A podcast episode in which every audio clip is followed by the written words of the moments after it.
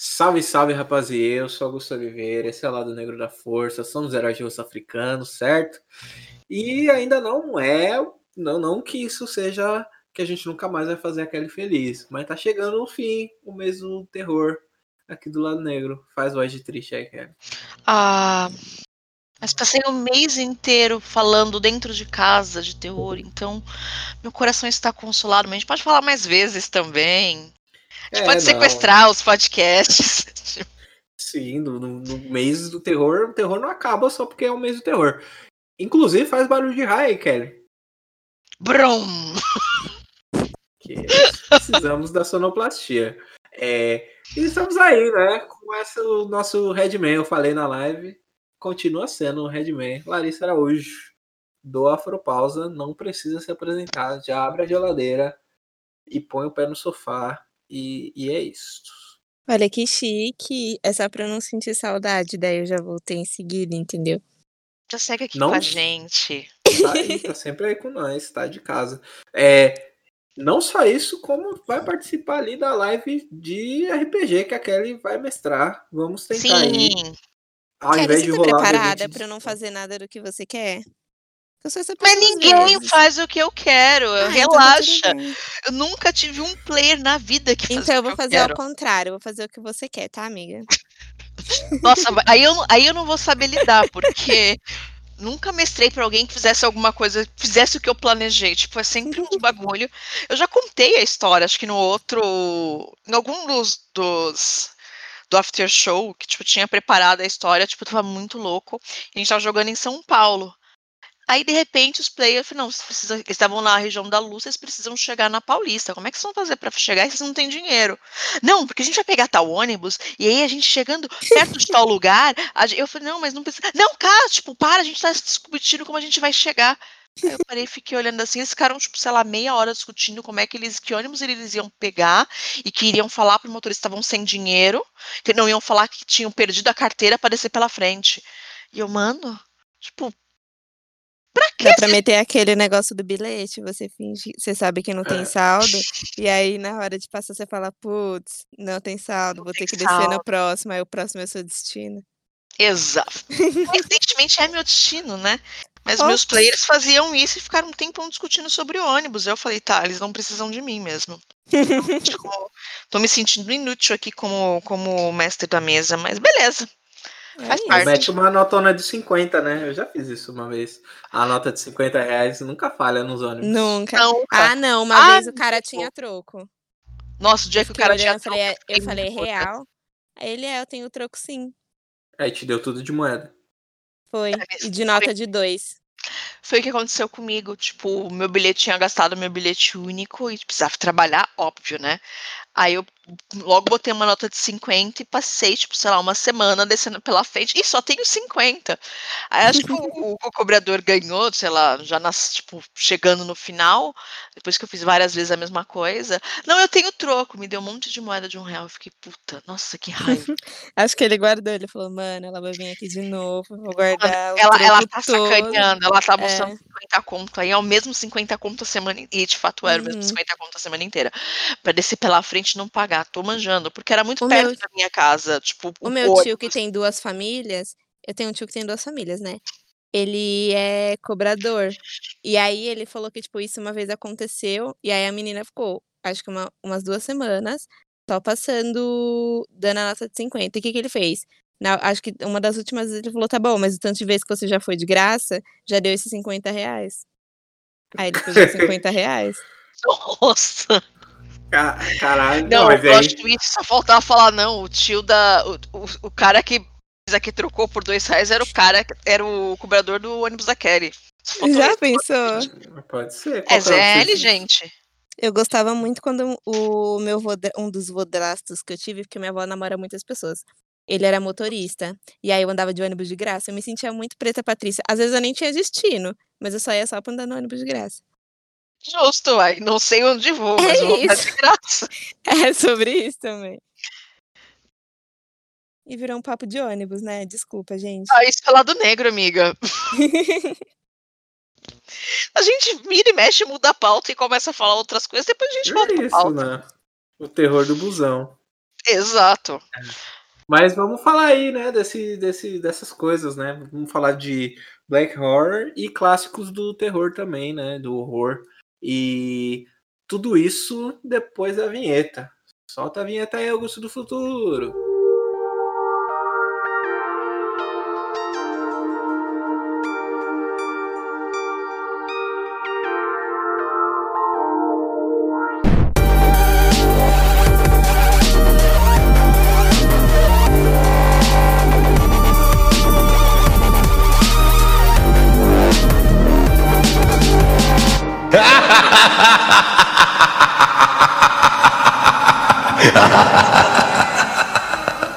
Kelly. Eu. Sabemos que aqui no Brasil a gente já fez aquele vídeo maravilhoso explicando a diferença entre o charme e o funk. É, tá lá no nosso Instagram, também tá lá no nosso canal do YouTube, que fizemos lives, faremos lives daqui a pouco também, lá de novo. Então, se inscreva, vou deixar até o link aqui. É... Aqui, dia 31 de outubro, é o dia do Saci. Não é Exato. o Halloween. Mas aí precisa explicar para as pessoas o que, que é esse black horror aí que a gente tá falando. O que, que é esse horror preto? Vamos lá. É, a gente começou o podcast com base num livro que chama o... Vamos voltar um pouquinho. Vamos falar do que é terror, melhor ainda. Vamos falar Ai. do que é terror logo do começo. Sei que você já deve ter visto lá no, no perfil do, do Lado Negro no Insta. Mas quando a gente fala de terror, a gente está falando de um gênero que, num primeiro momento, quando a gente volta lá no terror renascente, tipo, renascentista não, a louca. Quando a gente volta ali, era vitoriana, mais ou menos, o terror, ele é um gênero feminino. Então eram as coisas que as mulheres liam para sentir emoções, porque as mulheres eram, sei lá, dadas a emoções, os homens não, os homens eram racionais e não se apegavam a esse tipo de coisa. Então a gente tinha um bagulho que era feito para as mulheres daquela época, tipo, se entreterem. Então você tem uma série de autores ali, todos brancos, então a gente não vai falar deles hoje, é, que escrevem Acho terror. que a gente não vai falar deles nunca, né? White É. autores. Exato, a gente não vai falar deles nunca. Tem uma série ali de, de autores que escrevem livros de terror pensando nesse público. Então, quando a gente. Cara, eu já repeti isso umas 200 vezes em 200 lugares diferentes. O horror é um gênero feminino. Mas o que, que aconteceu com o bendito do gênero feminino? Desse gênero de literatura que era uma literatura feminina. Então, tipo, o horror tá pro romance água com açúcar, tipo, tá ali pau a pau como coisinha de mulherzinha. É, ele foi sequestrado pelos homens brancos, né? Porque a função do homem branco é sequestrar as coisas, né? E transformar num gênero, isso a gente tem ali com o final, talvez final do século XIX, começo, é, mais ou menos meados do século XIX, a gente tem esse gênero capturado pelos homens e ele se tornou um gênero de homens brancos e que escrevem aquilo para os seus pares. Então, quando a gente fala de, de, de horror, terror, a gente está falando de privilégio. Infelizmente, a gente está falando ali de um, de um privilégio, porque uma pessoa preta, talvez ela não tenha o privilégio de poder escrever coisas sobrenaturais que dão medo pra gente, quando a gente já tem tanta coisa assim real no nosso dia a dia, né, que dá sim, medo. Sim, a gente já tá no modo de sobrevivência o tempo inteiro, né? Inclusive, Exato. Sobre, sobre isso, né? Eu gosto de falar, eu usar esse termo, né, de modo de sobrevivência, porque é, tipo, real uma falta de perspectiva, né? Quando, e até, tipo, falei no Indicações, é quando eu falei do. E aí fica a minha. Foi a minha indicação, que é um clássico do terror. Eu vou indicar ele de novo aqui, mas eu vou trazer outro filme. Mas. Um filme novo, né? Um filme diferente, um novo filme velho para indicar.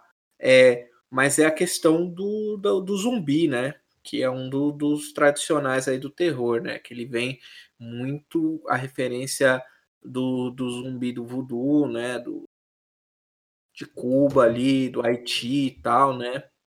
Que vem do, da região, das regiões que agora são a Nigéria, que vem tipo de Oió, é, esses outras, essas outras regiões ali no continente, esses mitos, né? Essas, é, essas histórias, e elas foram reapropriadas para trabalhar esse tipo de terror, né? E aí eu falei, tipo, caralho, mano, a gente que já sobreviveu aí ao apocalipse de ser sequestrado e, e trazido para esse lugar, escravizado por mais de 400 anos aí, e, e, ainda lida com boa parte da violência que tem aí, mano. O apocalipse zumbi não faz nem cosquinha em nós, mano, sem maldade. nesse sentido, né? Então a gente não consegue nem abstrair para chegar nesse nível de tipo, mano, a gente não consegue nem chegar no horror ainda porque a gente vive vários terrores, né?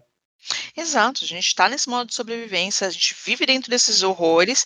Ah, muitos dos, dos temas eles são sequestrados. Acho que a palavra é exatamente essa, eles são sequestrados e sentir medo de, sei lá, de zumbi, sentir medo de serial killer, cara, tipo, eu tenho, sinto medo da polícia todos os dias. Tipo, sinto medo de Nossa. enquadro violento.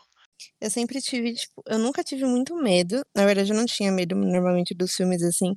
E era bizarro porque, né, estudei em escola particular, mas toda vez que a gente conversava sobre filmes de horror, as pessoas falavam: "Ah, não, esse filme aqui é desse jeito".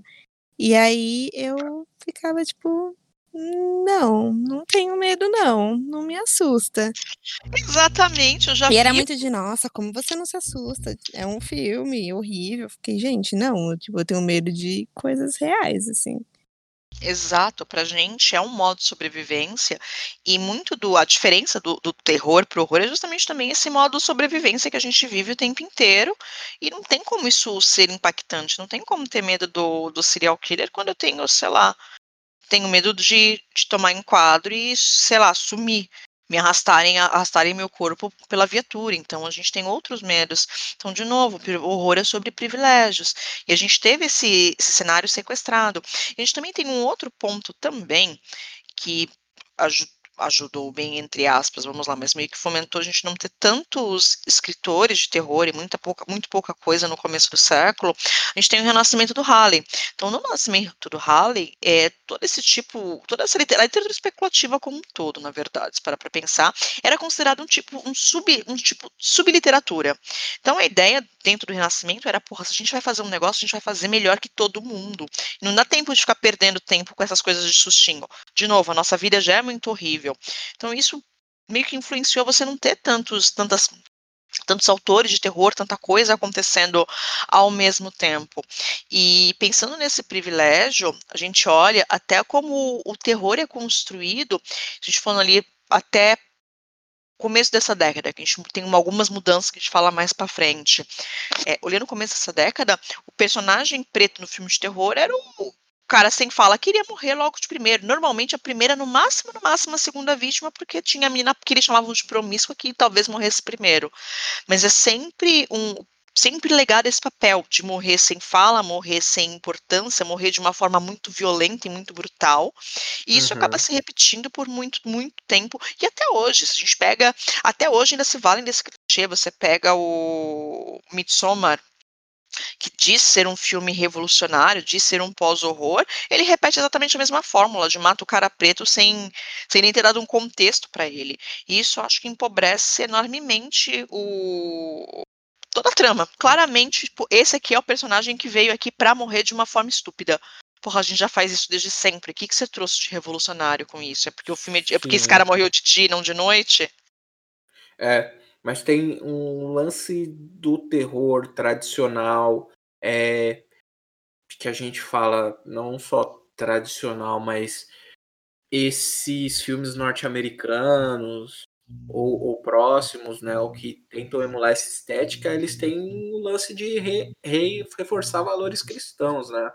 Sim. Então você não, não fala sobre sexo depois do, do- antes do casamento ou sexo em, em si, né? Sexo pelo prazer.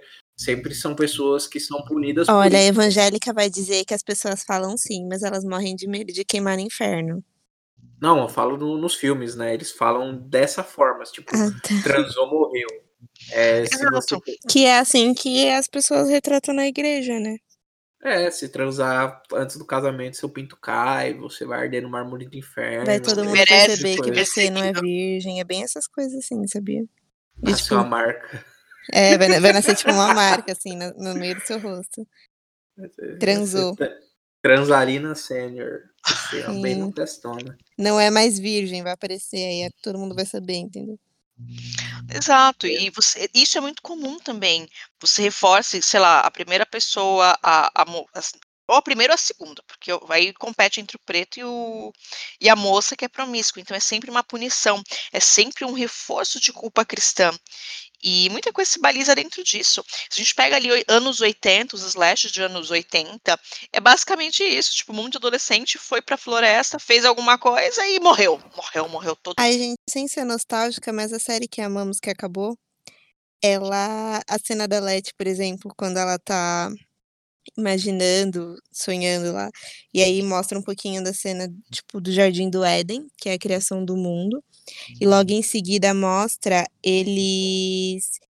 É, mostra, tipo, o Tique quando ele tá abrindo a calça, assim, tem uma serpente, que é o que simboliza o pecado, assim, a primeira vez que o pecado é retratado na Bíblia. Então, até nisso, sabe? É, é, um, é algo que assusta ela por ser uma mulher virgem. E aí tem a relação da igreja também, com ser pecado e ser errado. Não, fora até esse bagulho, tem o lance do livro, é, do, do, livro dos nomes, né? Que tem lá, que tem na casa e tudo mais, a gente falando de Lovecraft Country. A saudade bateu. Saudade é, e, e no livro, inclusive, acredito que deve ter sido mais ou menos dessa mesma forma aí. Na, nas histórias escritas pelas pessoas lá, não tô falando que é verdade, também não tô falando que é mentira, porque não é problema meu, não acredito nisso aí é que foi um estupro. Que o Adão foi lá e estuprou a Eva e ainda ela que ficou com a culpa. Olha Exato. só, o mundo gira da mesma forma que gira o mundo daqui, né?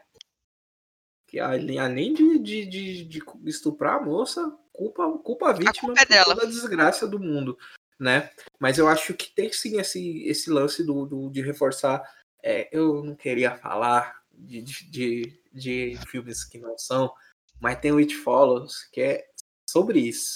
E eu acho que não sobre isso de, de a moça ser estuprada, ser culpada dela, mas sobre e como eles trabalham não só os valores, mas como pode ressignificar esses valores, né, mano? A gente tá vendo isso, o Jordan Peele puxando esse bonde de, de, de empoderar não só as pessoas que são vitimizadas muitas vezes no filme, e esse rolê de empoderar o, seja o Final Guy ou Final Girl dentro dos filmes.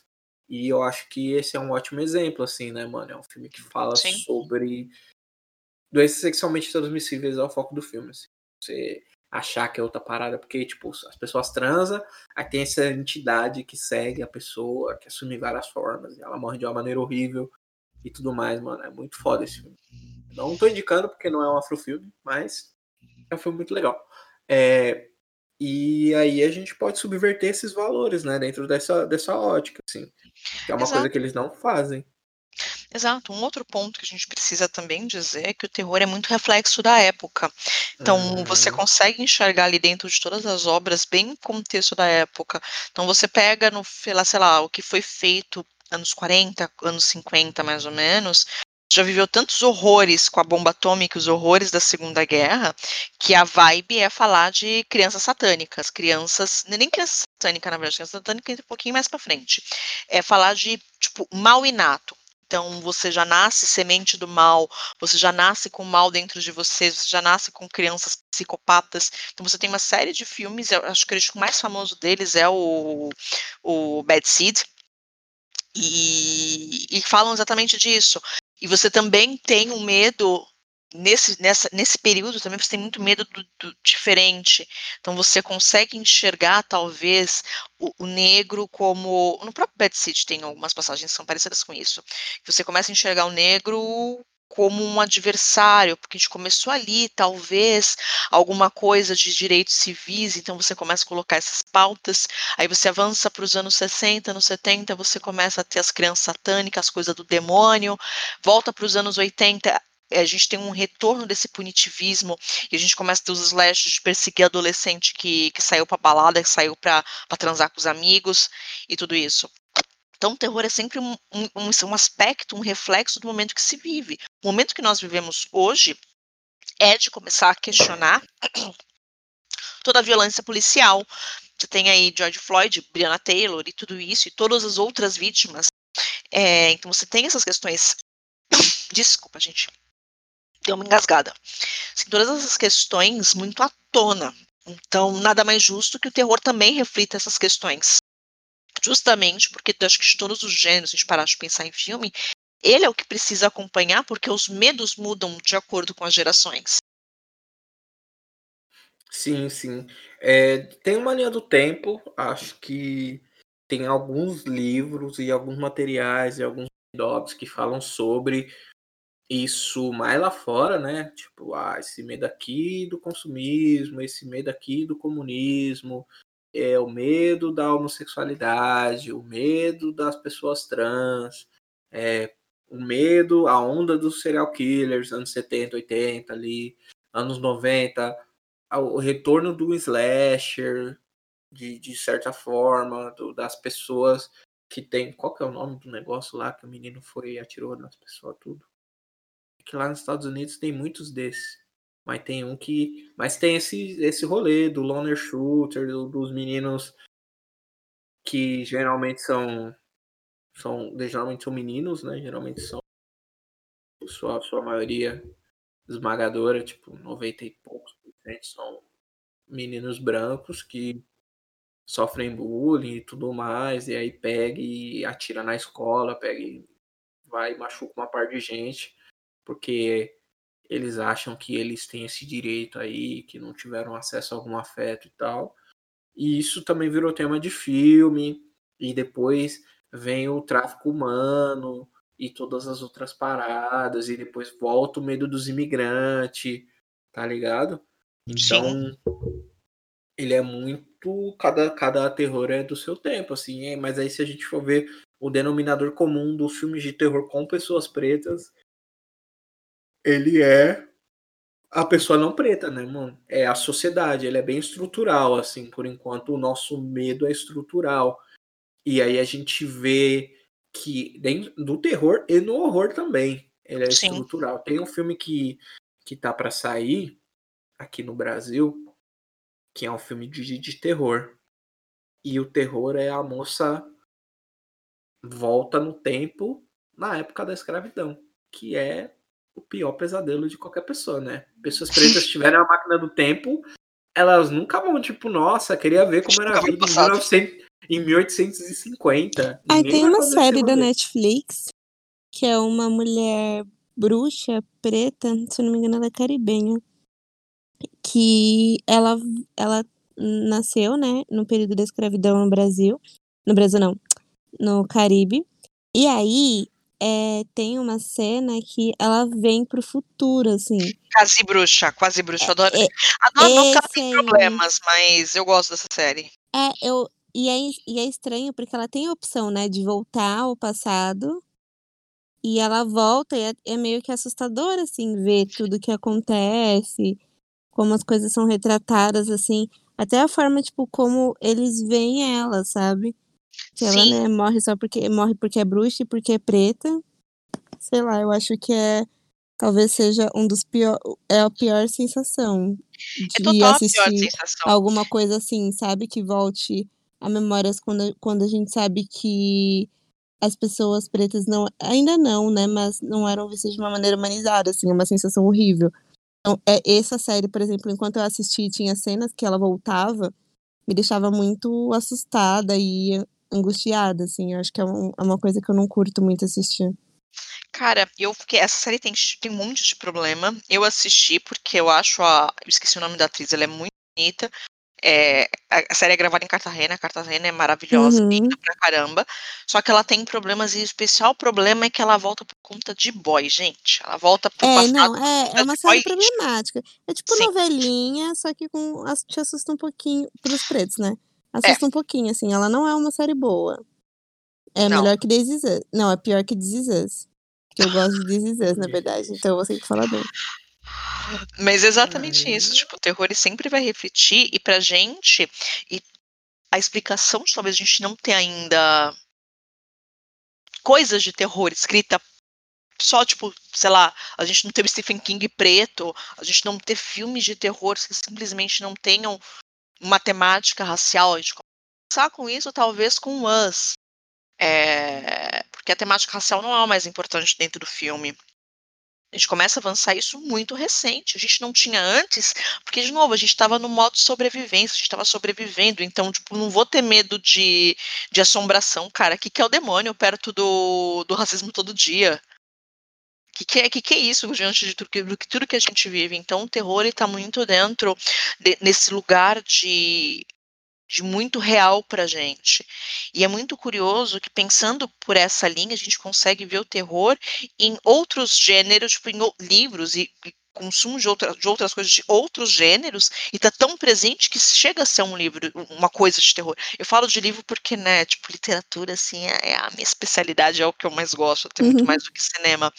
Mas, por exemplo, quando a gente pega Octavia Butler, é, falando especificamente do Kindred, tem outros que também acontecem isso, que eles são apavorantes, são, é, vamos lembrar que Octavia Butler é a primeira dama, a maior dama da ficção científica, ela escreve ficção científica, é, mas quando você pega o Kindred, você também tem isso no, nos parábolas, enfim, mas o Kindred é muito forte. É, é um livro de terror, cara, porque é exatamente Qual foi o primeiro isso. livro de terror que você leu, Kelly? Cara, eu leio livros de terror acho que desde que, sei lá, desde que eu sei ler. Desde então, que você sabe ler. É. Eu o amo meu primeiro foi um da Agatha Christie, que é extremamente problemático. Ah, várias da Agatha Christie, tem muito Não, problemático. é, você já, é, acho, como que chama? E não sobrou nenhum. Que na verdade esse título foi refeito. Que era o. antes era a Ilha dos Negrinhos. Negrinhos, sim. Gente, é extremamente problemático. É. Onde levava vários negros para uma ilha para matar os negros dentro da ilha, cara. É. Cancelada. Cancelada. É que, é que eu já cancelei ela por várias razões. E aí eu não me cancelem, tipo, eu acho a Agatha Christie ruim, ponto, falei. É, eu tipo, também acho. Passou meu. Li muito, passou minha fase, hoje eu acho ruim. Enfim. Eu li só esse livro, assim. Foi tipo, ah, há muito tempo. Eu falei, ah, vou ver aqui, porque eu vi uma menina que na internet que tava falando que ele era muito bom. Falei, vou ler. Aí eu terminei e falei, que bosta. Aí eu pesquisei e vi racismo. Deu, tipo, anos depois. Falei, ah, ainda bem que eu não gostei. Que bom, é pior, é pior do que eu imaginava. É, mas tem isso também, tipo, às vezes o terror está presente em livros que não são de terror. O próprio Kindred é um livro de ficção científica, mas, cara, ela fica voltando no tempo, pro tempo da escravidão, para ajudar um antepassado dela, que é branco. É um cara, é um, ela encontra ele um menino, ela vai acompanhando no correr da vida dele. E ele, assim, é uma pessoa horrível, para dizer um, um elogio para ele.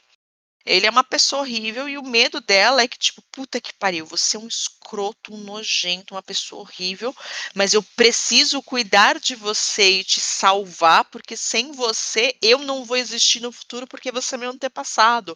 Só que a gente faz um, um reflexo maior ainda, se ele é antepassado, tipo, puta, ele estuprou alguma antepassada dela. Então é muito violento ela ter que proteger o estuprador de uma antepassada, porque senão ela não vai existir e ele também é uma pessoa horrível que merecia morrer. Então tem hora que eu falo, mano, tipo, várias vezes no livro eu falava, meu Deus do céu, deixa ele morrer, vai, não, não, não faz santa, não, não, vale o esforço de você existir no, no presente, ele é muito horrível.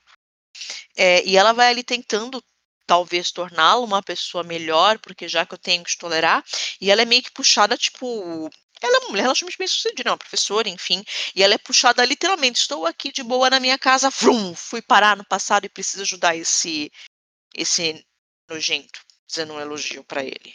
É, é, muito difícil. E o livro é bem traumático. Acho que quase tudo que a Octavia escreveu é bem pesado. Então, apesar de ser uma ficção científica, está claramente de horror, porque claramente nos assusta. Quando a gente começa a olhar também em retrocesso, é, várias coisas que são não são de terror não são de terror, mas são assustadoras. Eu acabei de ler o. Vou até, até abrir para pegar o nome do autor, que às vezes eu esqueço. Eu acabei de ler o. Nossa, meu Deus, volta, Kindle.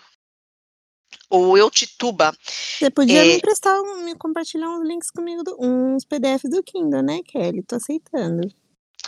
Depois a gente conversa isso em off. a gente assim, não faz pirataria. Sim, não é verdade, não é. Não, não, trabalhamos, não, trabalhamos não com a ilegalidade. É, mas. Depende. Porque tem gente que não merece ganhar dinheiro. Não, é pirati fazemos pirataria política. Então, quem não merece ganhar dinheiro, a gente pirateia mesmo. Mas no caso, esse é uma mulher preta, autora, é a Maris Condé. Ela era um, um dos fortes candidatos a ganhar o, o Nobel de Literatura esse ano. Estou muito chateada que não ganhou. É o Eu Tituba a, a Bruxa Negra de Salem. E, cara, esse livro é maravilhoso. Ele é delicado, ele é sensível e ele é apavorante.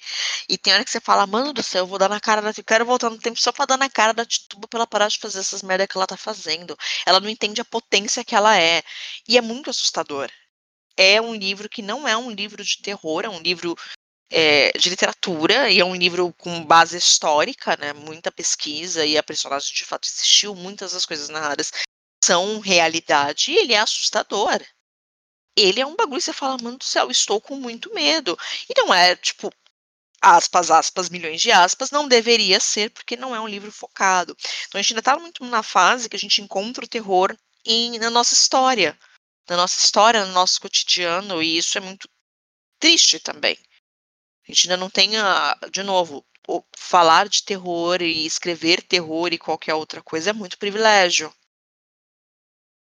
Sim, né? Essa, essa questão de abstrair, né, mano? De poder fazer tipos de ficção que não. ficção especulativa que não envolvam nossos problemas imediatos, né? Tipo, de falar de horror desse sentido, né? De você ter um grande desconhecido mesmo, mesmo, assim. Se a gente for pensar, sei lá, o Amistade, por exemplo, para um filme de terror fudido. Imagina para aquelas pessoas que estavam dentro do, do, do, olhar do personagem, porque é um drama de, de...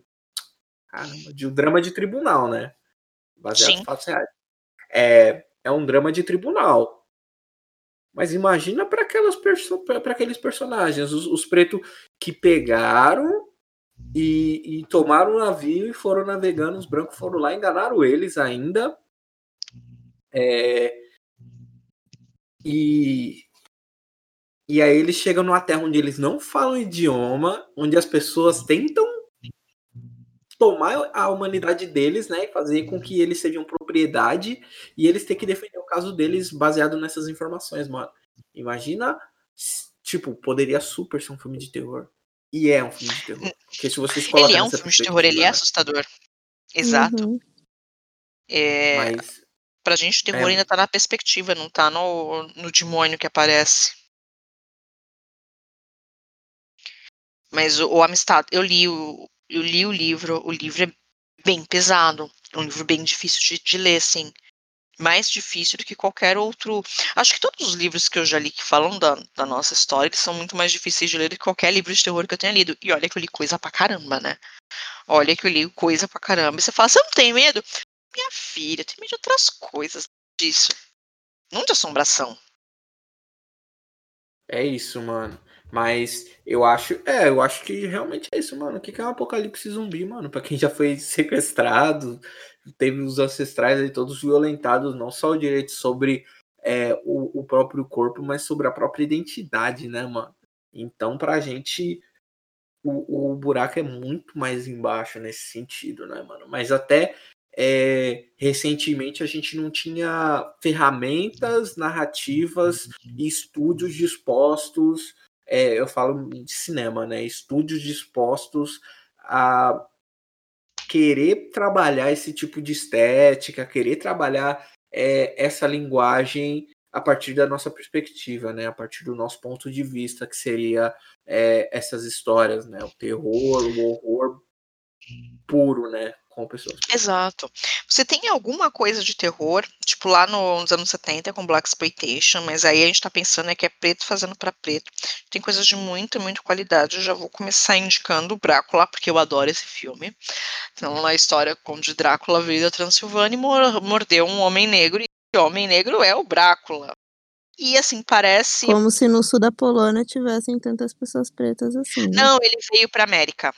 Ele veio para América. E Puta, eu não lembro agora em qual dos bairros que foi que ele chegou, entregaram. O caixão ele acabou mordendo um cara negro, esse cara agora é o Brácula. Ah, tá. E, e o filme é muito bom, na verdade. Assim, se você começar, tipo, sei lá, você começa a olhar em qualidade, você começa ali a dar uma, uma, alguma coisa, mas o filme é bom, é bem feito e reconta a história do Drácula do ponto de vista de um Drácula negro. É, super recomendo, eu achei na, achei na pirataria, né? Mas enfim. Você uhum. tem algumas coisas muito boas ali, de, falando de dentro desse período. Você tem o Frankenstein Negro, que é um, que Frankenstein é o meu livro favorito na minha vida inteira. Eu tenho, tipo, sei lá, várias edições em línguas diferentes e, sei lá, eu já assisti não sei quantas vezes o clássico da, da Universal. E eu gosto muito dessa história. E é uma história, na verdade, sobre ser párea de sociedade. Então, nada mais do que de alguém que a, não é nem ser párea de sociedade, de alguém que a sociedade considera um párea. Então, é muito, rola muita identificação com. É, mas é o rolê do Alexander, do Alexander Dumas, né? O Exato. de Monte Cristo é um homem negro. Lógico que é. Certeza que é. Então é, é esse rolê, mano. Tipo, é, o, os, os próprios, alguns, né, dos monstros falam que são os monstros da Universal. É, seriam essas histórias, né? É, a gente tem o, Bra o Blácula, tem o, Vampiro no Brooklyn, né? Que é um dos filmes que a Universal, aí falando da Universal, é, fechou com o Ed Murphy, ele fez uma parceria tipo, muito grande, que ele fez vários filmes. Inclusive, vou aqui anunciar.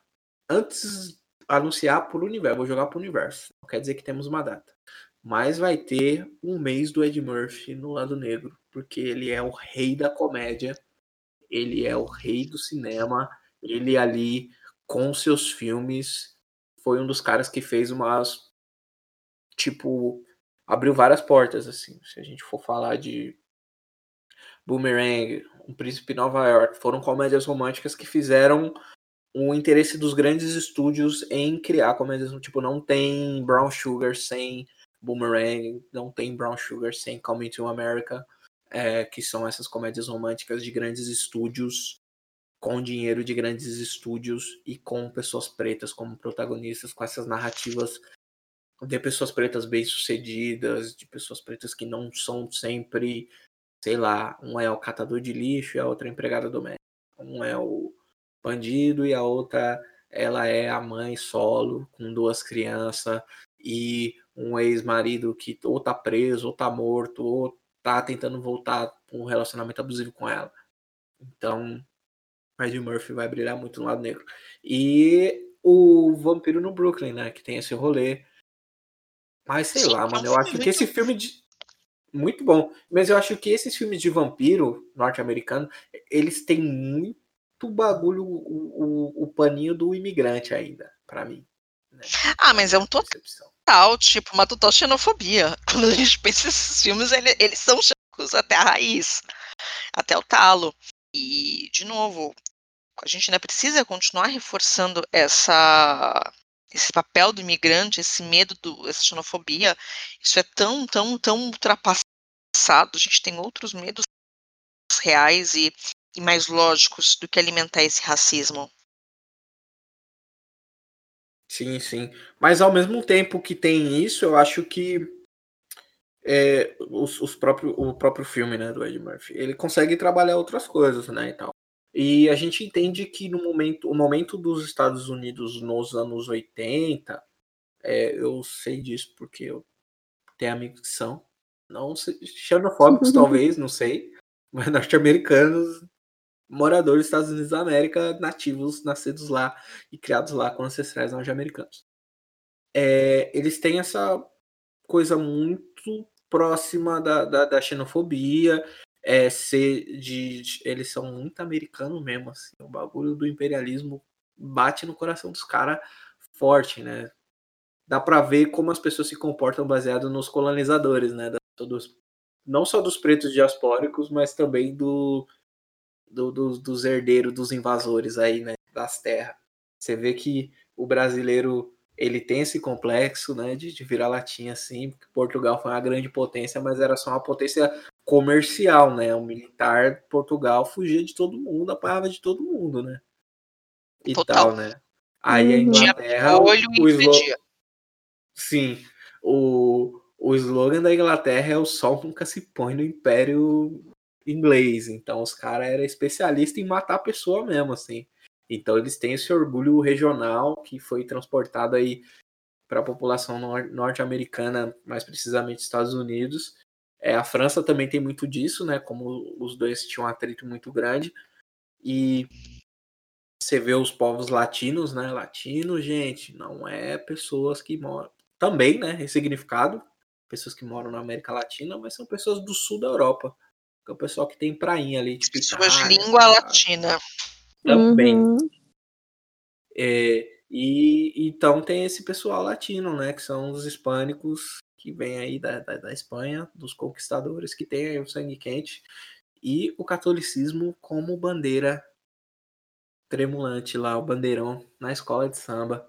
E mas aí vem muito, né, esse, esse rolê xenofóbico, esse rolê excludente e tal, e por isso que eu acho que filmes, sei lá, como o, o Vampiro no Brooklyn, eles têm essa vibe, assim, né? Tem o Vampires vs. The Bronx agora, né, que saiu no Alex, e...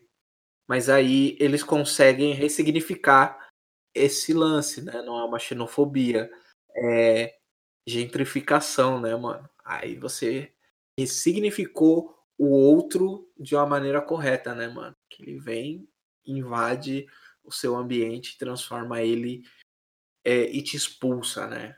Ele não vai te transformar numa coisa não positiva, ele vai te excluir dali, que é a que a gentrificação faz, né? E, Exatamente. E é, lou- é louco ver também a progressão de como o, as próprias pessoas, elas que produzem, né, o terror e o horror, elas começam a fazer uma correção de curso para temáticas menos agressivas, menos ofensivas, né, nesse sentido. Até o próprio, é, sei lá, né, o Jordan Peele vai citar aqui, porque ele é o ponto de virada do terror moderno, né, para esse rolê de empoderar a pessoa que é vitimizada nos filmes, né? Geralmente a gente não tem isso. Eu dei o exemplo aqui do do sei lá, cachorro do espaço que tem sangue de ácido e que estoura assim as pessoas, que é uma analogia pro estupro também e tudo mais. É, mas esse rolê de empoderar realmente, né, a, a vítima e de tratar isso com o social bem mais na frente, assim. Acho que essa correção de curso ela acontece com muito mais eficiência a partir de 2017, 2016. Você concorda? Kelly? 2017 já. É, o o Get Out é 2017, mas eu falo 2016 porque é a produção de filme, a produção das séries também. E a cena que eu falei do Tique. Tá lá os racistas atirando, aí o Tique vai fazer o quê? Nossa, vamos fugir. Ele pega a pistola e atira de volta. Eu fiquei. Ah, vamos atirar É também. isso aí, gente. Dialoga muito bem com os racistas no episódio 9. Ouça lá o podcast. Sim, after show. a base do diálogo. A, sé- a série acabou, Maravilhoso. mas. Você ai, pode a- assistir de novo ou assistir já ouvindo ao mesmo tempo, ó. Você pode maratonar os dois agora. Ah, sim. Exato. Mas é- Ó, agora acaba exatamente, essa é a vibe. maratona. Sim. É, mas é engraçado quanto houve uma resistência grande em esse, esse- essa mudança dentro do terror. Você tem uma tentativa ali no começo dos anos 90, tipo 92, você tem o Candyman, que tem problemas, bem, eu, que eu adoro esse filme, mas ele tem problemas, muitos problemas, vários problemas. Mas ele é um filme muito, muito, muito bom, porque é a primeira vez que você vai ter, a gente tem até algumas referências de, de pessoas negras dentro de outros filmes, mas o Candyman é um vilão muito elegante, na verdade. A maneira como é colocado, a voz da a primeira vez que ele aparece, ele é muito dito durante o filme.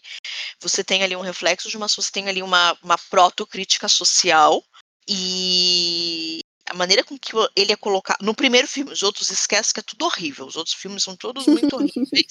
Só o primeiro presta. Mas É, o terror é isso, né, Kelly? É um filme bom e os outros. O vamos resto é tentar aqui.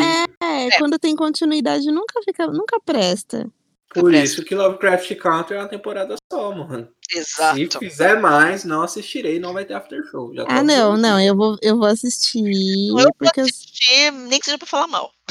é, é isso, assim, a gente pode falar mal também. Exato. Ah, não sei. Não sei, Deixa mas eu- vai, vai.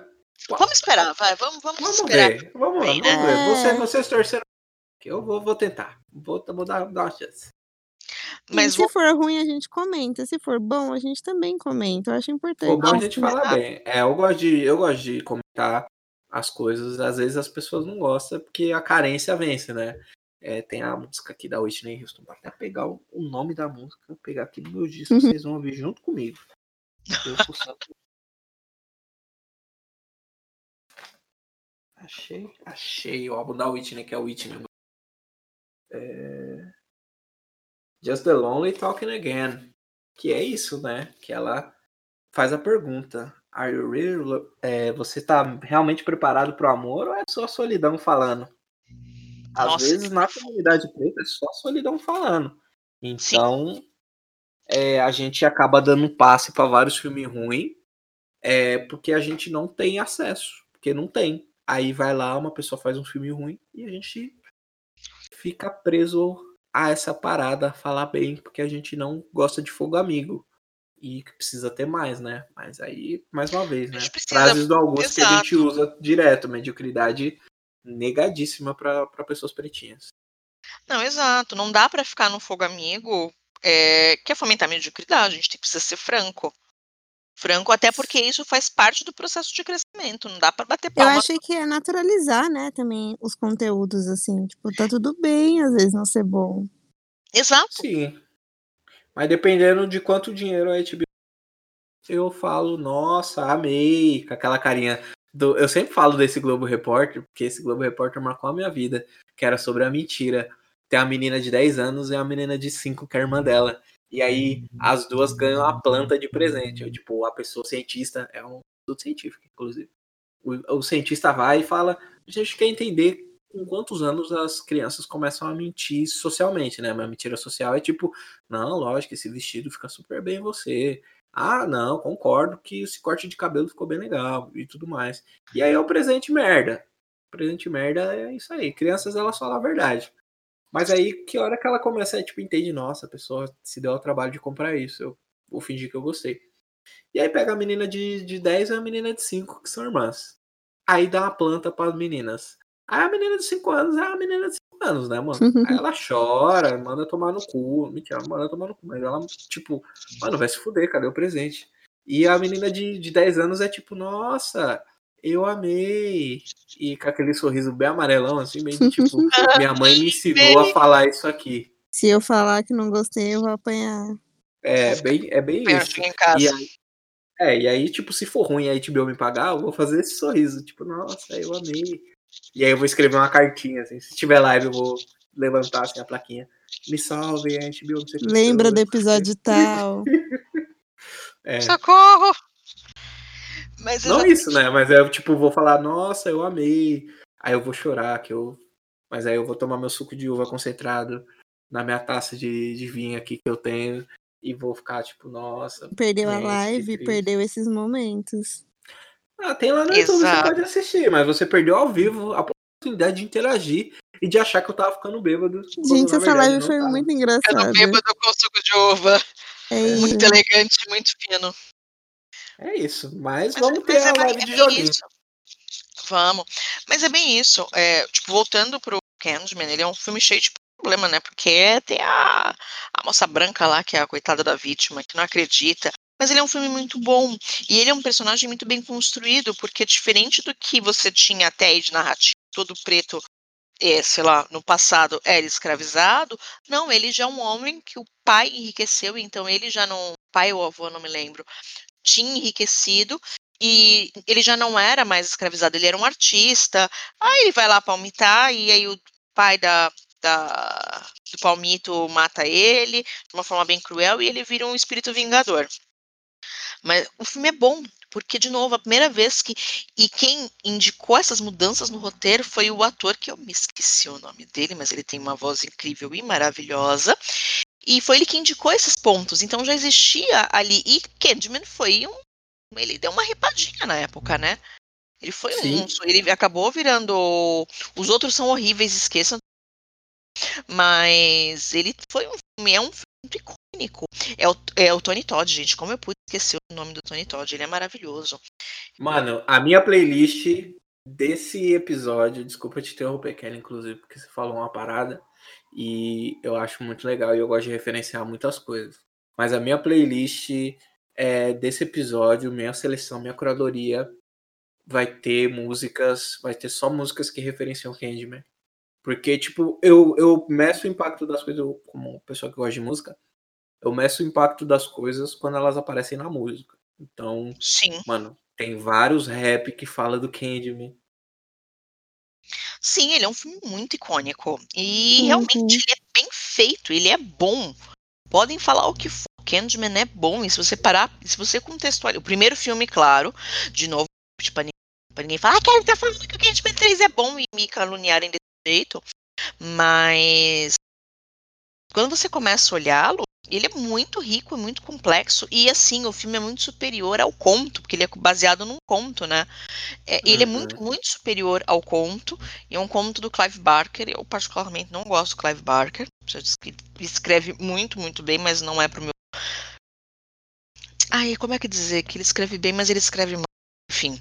Conhece o cara também É, não é pra Ele escreve né? bem, mas ele não é algo que você curte, assim, da forma que ele escreve. Mas É que eu acho ele vulgar, que na ele é real. ruim. É que eu Ah, acho ele ruim, eu acho ele vulgar, eu acho que ele faz um terror vulgar, ele não faz um, um terror elegante, uma coisa ali bonitinha que, que cresce. Não, ele é só Uhum. horrível vulgar. Você quer saber o que é horrível vulgar? Vai lá no nosso Instagram que eu expliquei no, no vídeo o que, que é horrível vulgar. É, ele só faz um horrível vulgar e, sei lá, me incomoda bastante, mas tudo dele e assistir todos os filmes faz parte, né?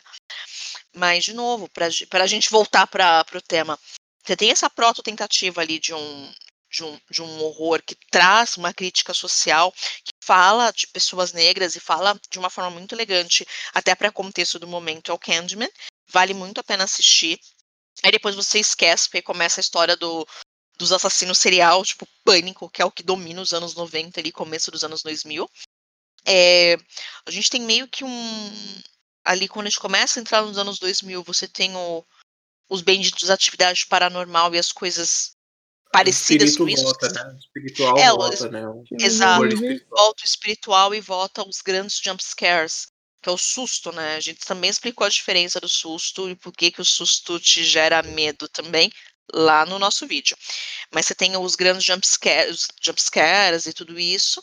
E agora, nessa virada dessa década, dessa década de 2000, a gente, então, como o falou, a gente começa a pensar em 2017, mais ou menos, é quando você tem as grandes, você tem um retorno ali de grandes questões raciais, você tem essa mudança novamente. E a gente vem dentro de um cinema muito rico, e não só, não só pensando, a gente começou a pensar, a gente não, né, as pessoas, os produtores e quem produz terror, começou a pensar de uma forma diferente o terror. E é o momento que a gente começa a falar do pós-horror, né? Você tem filmes que não têm, são filmes mais lentos, são filmes que não trazem tanto jump scare, que trazem outras, não só críticas, eu não, eu não gosto de dizer críticas sociais, mas ele traz outras coisas por trás. Você tem um grande eu gosto muito desse filme. Você tem uma série de críticas para pensar ali, não tem um sustinho, mas é um filme que para mim é apavorante. A Bruxa. Então, é um dos primeiros a você trazer dentro desse novo, dessa nova estética de terror. É, e com isso, ganha essa. Abre esse, não digo que isso abriu. Eles são contemporâneos, não dá para dizer que um abriu espaço para o outro. Mas na mesma toada, você vem ali com filmes incríveis como Corra, que é uma crítica social. Você tem um outro que acabou de sair nos Estados Unidos e não saiu no Brasil, que chama Bad Hair. Então, é a história de uma moça negra que arrumou um emprego e o chefe está perseguindo por conta do cabelo dela. E aí ela vai colocar um cabelo e o cabelo é meio que amaldiçoado, né? O cabelo é um pouquinho demoníaco. E, de novo, a premissa, apesar de ser um. Para a premissa, tipo, o cabelo amaldiçoado, o, o, o mega dela é amaldiçoado. Seu cabelo é muito ligado às mulheres negras, assim. Exato, então, e ele vai. Né, pra assustar mesmo. É, e ele vai construindo de uma forma. É, de todos os contextos racistas, eu tô muito ansiosa para ver esse filme. E uma, uma série de outras coisas. Na, lá no. Na, como é que a gente fala o nome da, do Eddie Vermelhinho, do Tudum, que eu esqueci? Alex. É o ali? Lá no Alex. Lá no Alex. No Alex tá com vários filmes muito, muito bons. Com, pensando dentro dessa. crescendo por essa temática. Porque é, é o. De novo, o terror reflete o momento. Sim, sim. E para além disso, né, eu acho que a gente vai pensando como isso vem sendo trabalhado. Caramba, eu preciso lembrar o nome desse filme, gente. Que eu vi, eu vi no comercial, na propaganda da, do, do final da NBA, que é o que eu falei, né? Da moça que volta no tempo. E você falou do Bad Hair, tem o Good Hair, que é o documentário do Chris Rock sobre cabelo. Inclusive, Beyoncé Sim. está lá. Beyoncé, Beyoncé, gente. Está lá, verdade. brilhando, sendo linda e maravilhosa. É, Que vai lançar uma linha para deixar todos pobres. Ah, sempre, sempre. né? é, Todo dia é isso. Sempre. Dia 30 já. Bem no dia do pagamento única- dos pretinhos. A única coisa. Bem no dia do pagamento mesmo, sacanagem. A única coisa que eu fico feliz é que a linha. Tipo, ela, lança um negócio muito Athleisure e sei lá, eu sou mais clássica, então, não Então, me pega tanto. você olhou o eu consigo Instagram, salvar meus Kelly? Você olhou o Instagram? Porque eu, eu tava Lógico na que mesma não, vibe, porque assim. eu vou ficar querendo. É, então, eu falei, ah, ainda bem, né? Mais esportivo. Às vezes não vai fazer muito meu estilo, não sei o quê. E aí eu já, já tenho umas quatro peças, assim, na minha listinha. Amiga, você acha que eu vou entrar? Não tô podendo, não, cara. É. Não tô podendo. Eu te resisti muito pra não comprar as coisas da Tem Rihanna uma por foto até da boicotear. Blue, da Blue Ivy usando o moletom que eu falei, quero. Ah. É isso. Eu preciso disso. Não, não olhei, não. Já, já tinha olhado a linha da Rihanna e tive que fazer muito esforço pra boicotar Não, o lançamento a, a no linha da Brasil. Riri eu comprei, mas agora eu acho que eu vou ter que dar uma segurada com Beyoncé, porque eu comprei um tênis hoje. E aí, é isso. Escolhas. Aí você precisa de episódio de economia. Preciso, É, preciso. fim de ano volume 2. Vou marcar Nossa, um papo com Kelly. Tá, eu quero Sim. esse episódio. A Larissa. A Kelly. Nossa, a Kelly vai te amassar, mano. Gente. Não, é Vai eu, acabar com a sua dignidade. Kelly. Nossa, eu, Bora assim, lá, entendeu? gente. eu não. Nossa, vamos, vamos. Esse eu fazer. quero só assistir, você falando com o Luan, vai ser engraçado. Aí, esses dias eu cobrei ele por um pastel, ele ficou bravo. Falei, ah, mas você não tem que pagar pra comer? Aí ele tem, eu falei, então você me paga? Justo. Acho muito Aí. justo. Esse dia aí vai ser bem legal. Tô, tô Vai, esse dia vai Eu ser quero- louco. Vai ser o terror pro Luan. Nossa, Sim, vai ser e- o... E tem Então já- isso também, né? já da grana compromisso. também. Pode ser, pode ser um, um grande veículo também, né, cara? Sim. Sim, se a gente parar pra pensar de novo, a gente tá preso a um monte de questões financeiras também. Então, quando você Puta, pega o próprio Get foda, né, mano? Out, o próprio Get Out, você tem essa. Poxa, eu esqueci o nome do, do personagem. O Daniel Ele é. E sim, ele é bem sucedido, mas ainda assim ele é visto como periférico. E você pega todas aquelas pessoas, os empregados da casa, é, é muito aflitivo. Ele traz ali um terror que você poderia desmembrar, que é o que acontece muito, muito claro no, no Us. Você poderia ter uma, uma pessoa branca ali. Poderia, mas não teria metade do terror, porque o terror não tá no monstro, o ter- que é o que acontece também em Lovecraft Country.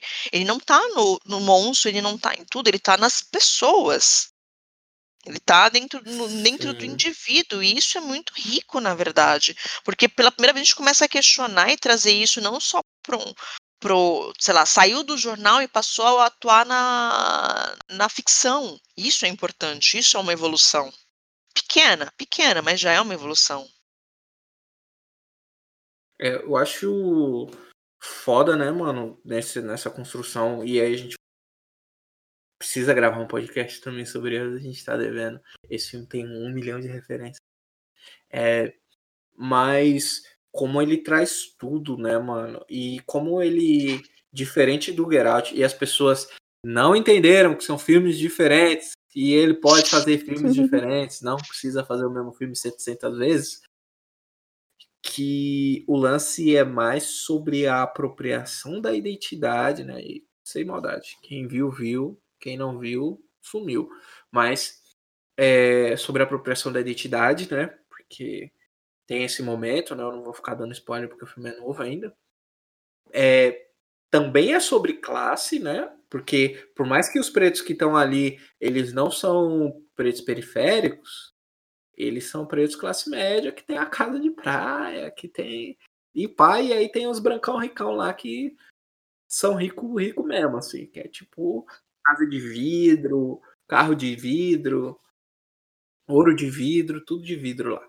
É, e, e isso também é importante para a gente, né? Como ele abstrai, né? Como ele sai desse dessa caixinha que a falta de perspectiva coloca pra gente, né? Você falou do Bad Hair, que é um mano, Nossa, acabei de ser de eu antes da gente começar, eu estava vendo um falando sobre ele, assim, né, e isso, tipo, o filme, ele tem impacto não só para as mulheres negras, assim, mas por falar de cabelo no modo geral, né.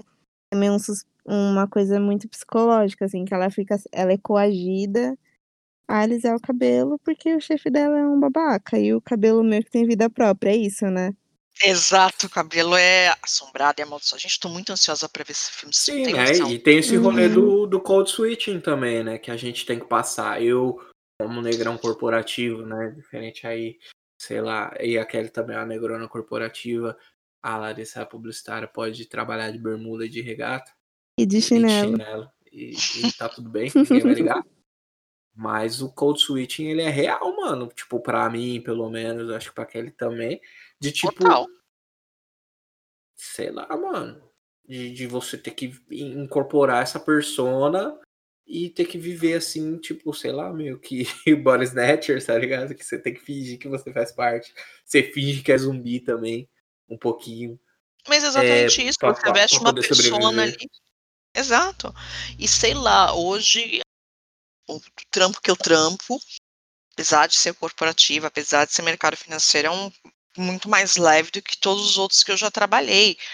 Então, tem hora que você veste literalmente, tipo, ó, desci da cama, vestir aqui a minha roupa de, de, de carne para ir trabalhar, porque você não entra de outra forma. E isso é muito assustador. Muito, muito, muito assustador. Ai, eu ainda bem, graças ao que cada um acredita, não passo por isso, mas eu já tive muitas questões com o cabelo, assim. E é bizarro, porque eu trabalhei em clínica médica durante vários anos da minha vida, e elas sempre reclamavam sobre a forma que a gente estava, sabe. Eu lembro que uma vez a unha estava descascando, e ela questionou comigo se eu não tinha acetona, eu falei: "Não, não tenho", bem desaforada. E aí a a demônia foi lá, comprou acetona, comprou outro esmalte, tipo, no meio da recepção, ca causou maior constrangimento, sabe. E tipo: "Ah, Nossa. você já que você não tem dinheiro pra você comprar uma acetona, eu comprei pra você", tipo, ela falou isso na frente de todo Que mundo. coisa horrível. Ela Ela é poderia ela é te uma pagar pessoa mais, horrível. Ela é uma pessoa Poderia horrível. ter pagado mais. Então, e aí só que eu acho que principalmente pra pra mulher, assim, era uma principalmente nessa questão de recepção, era uma cobrança muito absurda, porque você tinha que estar sempre sempre maquiada, sempre ajei com o cabelo arrumadinho, não podia estar, tipo, um um fiozinho pra fora, a unha sempre feita, e todas essas fases. E quando eu passei pela transição, eu cortei meu cabelo quando eu estava de férias. Então na volta eu falei: "Pronto, justa causa", eu já estava já preparada. E aí eu entrei, eu estava, tipo, eu eu eu não eu não tinha conseguido prender, mas eu deixei ele ajeitadinho, assim, tipo, sem abrindo aspas, né, um fiozinho pra fora, porque o cabelo crespo é tudo pra fora, tudo pra cima. Sim. E quando eu cheguei lá, eu já estava esperando, assim, eu falei: "Ai, já lá vem, lá vem a louca encher o saco, não sei o quê". E aí quando ela começou a falar, eu eu olhei pra ela, aí a menina da RH falou: "Você sabe que não pode ter nenhum preconceito em relação ao cabelo dela, né". Nossa. Porque é racismo, é crime. Antes dela falar dela: "Não, achei lindo", bem passiva-agressiva. Eu "Achei amei. lindo, adorei, Ganhou o quê". ganhou a flan ganhou a planta É, de e aí presente, conforme gostou. ele foi crescer foi exatamente a planta. E conforme ele foi crescendo, ela sabia que dava pra prender, porque, tipo, tinha dias que eu prendi, tinha dias que eu não prendia. E aí ela chegou um momento e falou assim pra mim: "Olha, você vai ter que prender o cabelo". Daí eu pedi pra ela ju justificar, ela disse que era porque ela queria que eu prendesse o cabelo. Falei: "Então tá bom". Nossa. Aí eu peguei o elástico, porque, né, pessoas pretas com cabelo curto não conseguem prender com xuxinha, esses namê que vocês falam em cada região que cada um mora. E aí eu falei: "Ó, se você conseguir prender, beleza, ando com ele preso, se você não conseguir, a gente não fala mais sobre o meu cabelo". Eu também já estava de saco cheio, e aí se ela quisesse me mandar embora eu ia receber bastante dinheiro, então eu falei: "Ah, tô nem aí". Se mandar embora eu tô no lucro. É, e não, eu eu já falava pra eles, tipo: "Se vocês me mandar embora vai ser prejuízo, então eu sei que eu vou ficar aqui pra sempre". Aí ela pegou e foi tentar aprender. Gente, foi a cena, tipo, mais engraçada da vida, assim. E depois nunca mais se falou nisso, sabe? Mas eu precisei confrontar, eu tinha muito receio, e eu precisei confrontar para que eu pudesse, meu corpo, meu cabelo fosse ser naturalizado no ambiente corporativo que eu estava. Porque é era várias violências diárias, assim, que a gente sofria. Era tipo, ai, o cabelo da Larissa é assim, né? Eu, assim, bem lindo. É muito passivo-agressivo. Violento. Exato. É. E se parar pra pensar, você tava ali, todas as aspas possíveis, você tava dentro de uma zona de privilégio. Tipo, se mandar embora, tá Uhum. beleza, eu arrumo outro, eu vou receber uma Sim, grana. não, tem gente que não tem nem metade disso, assim, desse conforto. Sim. E é muito bizarro. E olha a diferença. A primeira vez que eu fui trabalhar com pessoas negras, porque eu trabalhei num lugar que eu falo que é Wakanda, né? Só tinham pessoas negras e, de peles escuras, assim. A minha pele, o meu tom de pele era mais claro do lugar, do lugar, inclusive. A primeira vez que a gente foi conversar, eu falei muito sobre a minha transição, sobre cabelo. Nossa, quanto mais pra cima ele ficava, tipo, mais elas amavam, sabe? Era mais, tipo, nossa, cabelo tá lindo, não sei o quê, o que, que você tá usando? Então, olha a diferença quando é com os nossos, é um conforto muito grande. E eu lembro que quando eu fiz, quando eu transei pela primeira vez, eu falei, pronto, né? Já vão reclamar que eu tô trançando o cabelo, não sei o quê. E aí, como eu já tava trabalhando num local preto, foi totalmente o oposto, sabe? Tipo, ah, corta o cabelo mesmo, deixa ele trançado, não sei o quê. Porque na época de frio, eu sempre alisava porque eu tinha preguiça de ficar passando creme. Uhum. E aí eu comentei com elas que eu ia fazer escova dela. Não, você pode trançar. Você não vai fazer escova. Eu fiquei pensando, olha a diferença, né? Tipo, olha o privilégio. Porque quando é em Eu outros locais, eles tudo querem que a gente. É, eles querem que a gente alisa ou que, sei lá, esteja moldada ao padrão que não é um padrão, né? E quando é com pessoas pretas, é exatamente tipo como você é e não, fi, não se converta a esse padrão que não existe. E é se assustador, assim. também, isso é muito, muita, faz muita diferença. Sei lá, eu sempre Uhum. trabalhei num rolê onde eu era a única preta e se tinha um outro preto, eu era a mais retinta. E olha que apesar de retinta, eu nem sou a mais retinta do mundo, né? É, Isso é muito Uhum. bizarro, isso é muito assustador. Muito, muito mesmo. E, de novo, a gente tá preso o tempo inteiro dentro de um filme de terror. O tempo inteiro a gente tá no Get Out. É o gente- andar na rua e ter, ou você entrar numa loja e ter alguém te seguindo. Sim, É uma, você são não sabe sensações horríveis. É, você não sabe o o que, que vai acontecer, o que, que as pessoas vão fazer. É um anseio que, tipo, a gente tem o tempo todo, sabe? É por isso também que esse filme bobinho de, sei lá, de branco não me assusta. Nossa, não- tipo, eu dou altas risadas É- com filme de demônio é. sério. Você tá demônio, você já, você já lidou com um chefe racista, gente? Esse demônio não é nada. É, exatamente. Tipo, eu que. E às vezes até seria mais tranquilo se fosse isso do que literalmente o racismo. Exato. Porque Mas aí o eu tô vendo do- o demônio e dá pra banir.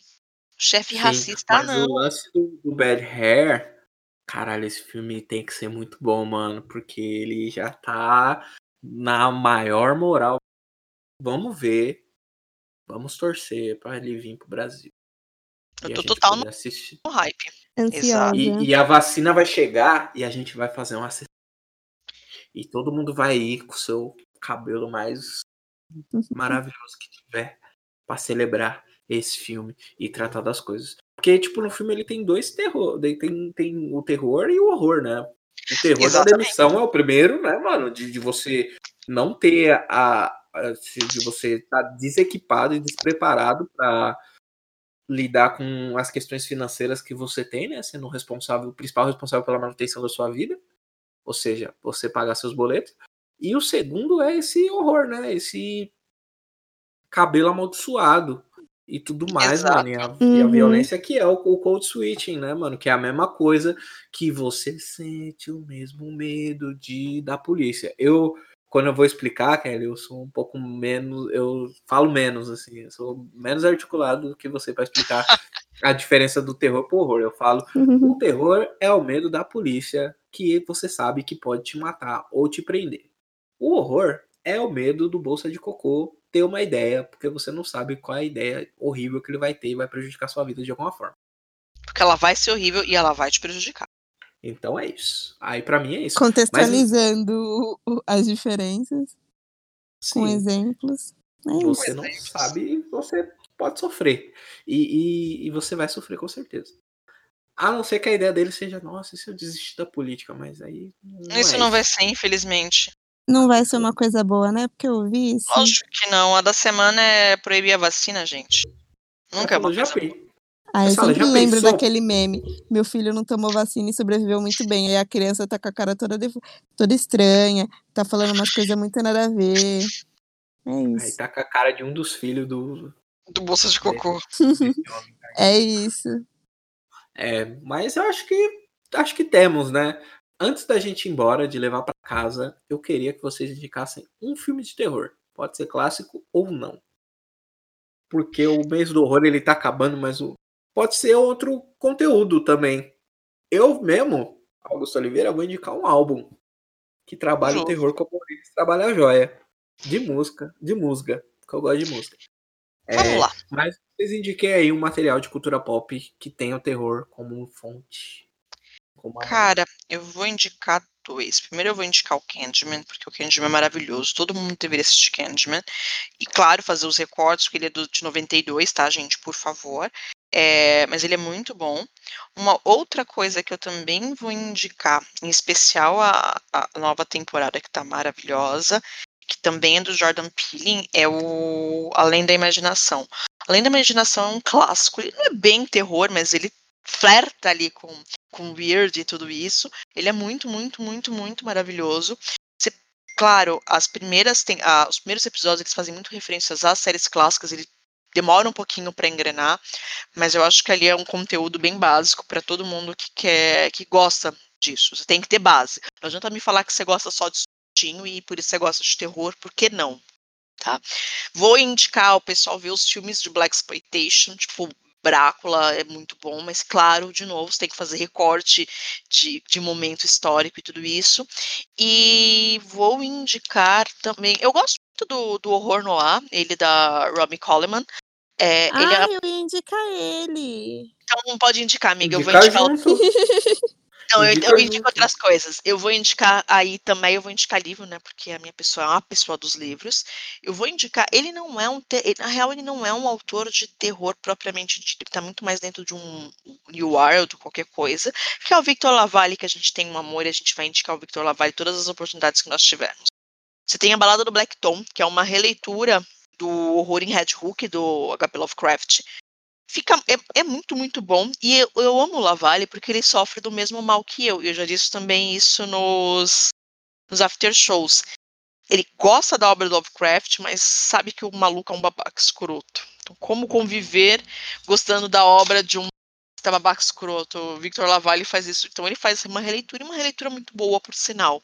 E também tem o Changeling que particularmente ele não é um não deveria ser um, um livro de terror, mas ele me apavorou, tipo, em níveis, níveis absurdos. E ele é muito, muito, muito bom. Não assuste que ele é um, um livro um pouquinho mais grosso do que, sei lá, a média da população está acostumada. Ele é um livro ali de quase umas 500 páginas, mas é 560 páginas. Mas ele é maravilhoso e, tipo, sei lá, dá pra ler ele numa sentada só e ganhou uma porrada de prêmios e eu amo Lavalle, Lavalle, eu te amo. Eu acho que é melhor parar, porque senão eu sigo indicando várias coisas, né? É. Eu vou indicar o livro que a Kelly já falou, que foi um livro que eu dei pro Igor de presente de aniversário, inclusive. Porque ai, a gente já sempre fala do Igor, né? Se você, vocês- a galera que escuta o podcast, acho que já conhece. Ah, o Igor participou de um episódio de Lovecraft, porque eu falar. Acho que vocês já conhecem o Igor, de tanto eu falar dele.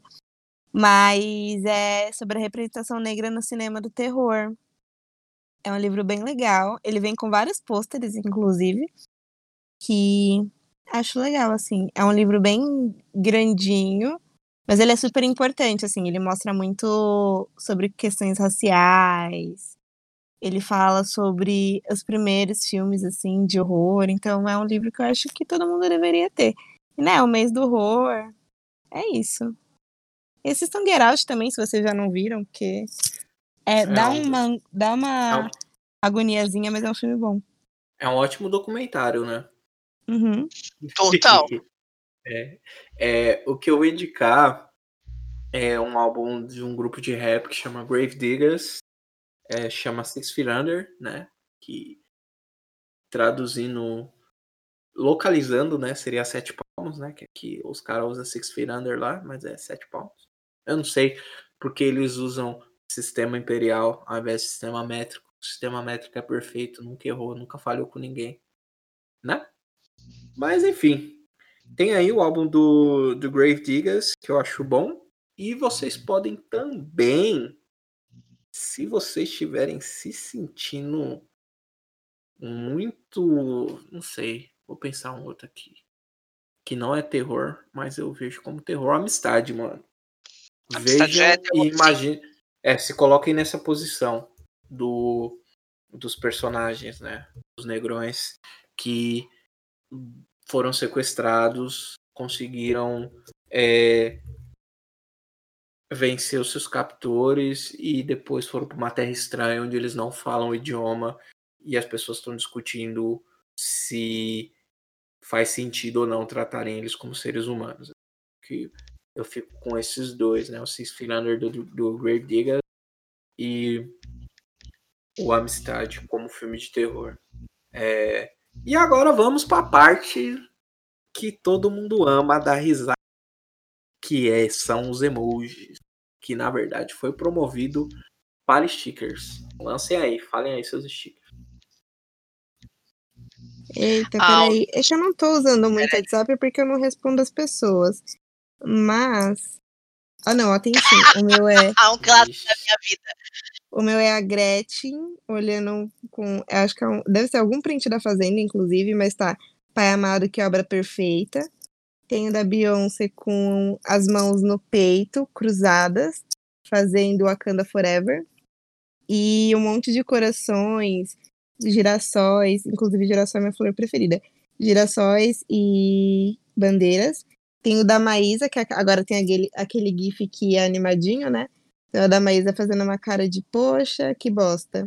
E o do Naruto, tururu. Esses são os É. quatro que aparecem, os quatro primeiros pra mim. Ah, não, tem o da Gabi de Pretas também, tá escrito assim. Só pra não dizer que eu fui, que foi fofoca pela fofoca, vamos à reflexão. Nossa, É maravilhoso. é que eu mandava pra fofoca pros Manda esse pra mim. Eu mandava pra fofoca pros amigos e daí eu mando esse, esse sticker, assim, depois de fazer a fofoca. Que é pra dar uma Por favor, amenizada, sabe? Manda isso pra Mando. mim, por favor. Preciso disso na minha vida. O meu foi um. É um misto quente, escrito um misto de revolta e tristeza.